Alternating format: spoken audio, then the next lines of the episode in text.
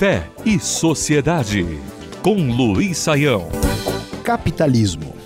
Todos têm acompanhado a realidade do mundo contemporâneo, que é o mundo onde a força do mercado, a força do capital, certamente tem predominado sobre a maioria absoluta das sociedades. Vimos há cerca de duas décadas o esfriamento da Guerra Fria e a disputa ideológica da sociedade contemporânea entre capitalistas e socialistas viu um caminho bastante estranho começar a se desenvolver.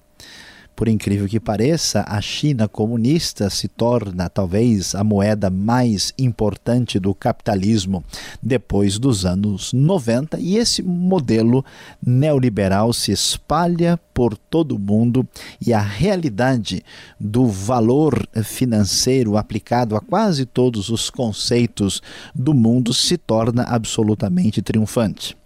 Apesar da grande produção, apesar de tantas coisas assim chamadas benéficas e positivas, vemos um mundo bastante insatisfeito, com muitos problemas, com uma crise ética muito grande, temos a desvalorização do ser humano e uma quantidade grande de pessoas pobres e uma quantidade ainda maior de pessoas miseráveis.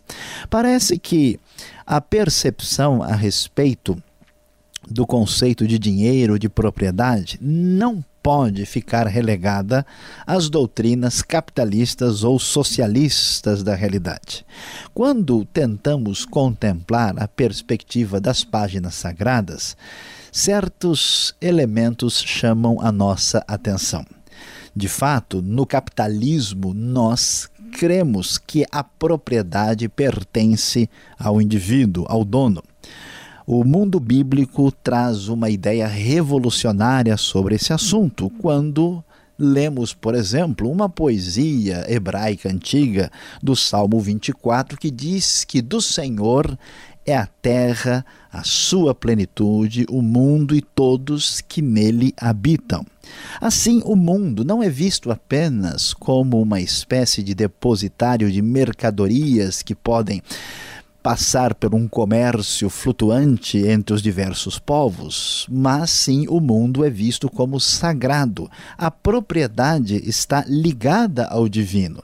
Dessa forma, ninguém a pode possuir definitivamente.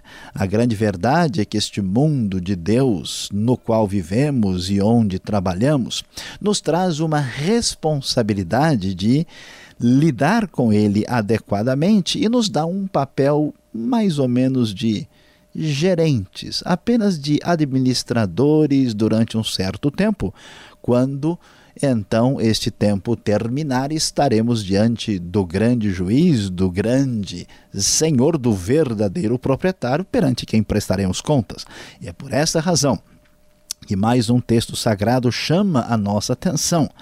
Diz a carta de Paulo aos Coríntios, lá no verso 2 do capítulo 4, é que aqueles que são chamados servos de Cristo, são encarregados dos mistérios de Deus, que estes encarregados devem ter apenas uma postura, eles devem ser fiéis. Encarregados é como se disséssemos gerentes, pessoas responsáveis por aquilo que lhes é dado na mão.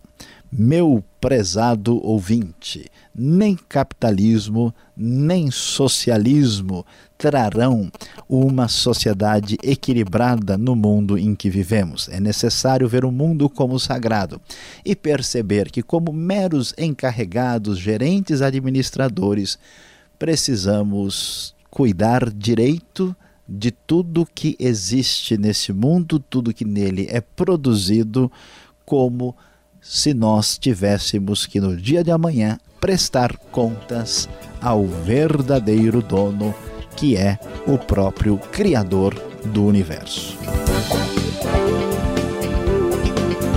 Fé e Sociedade. O sagrado em sintonia com o dia a dia. Realização Transmundial.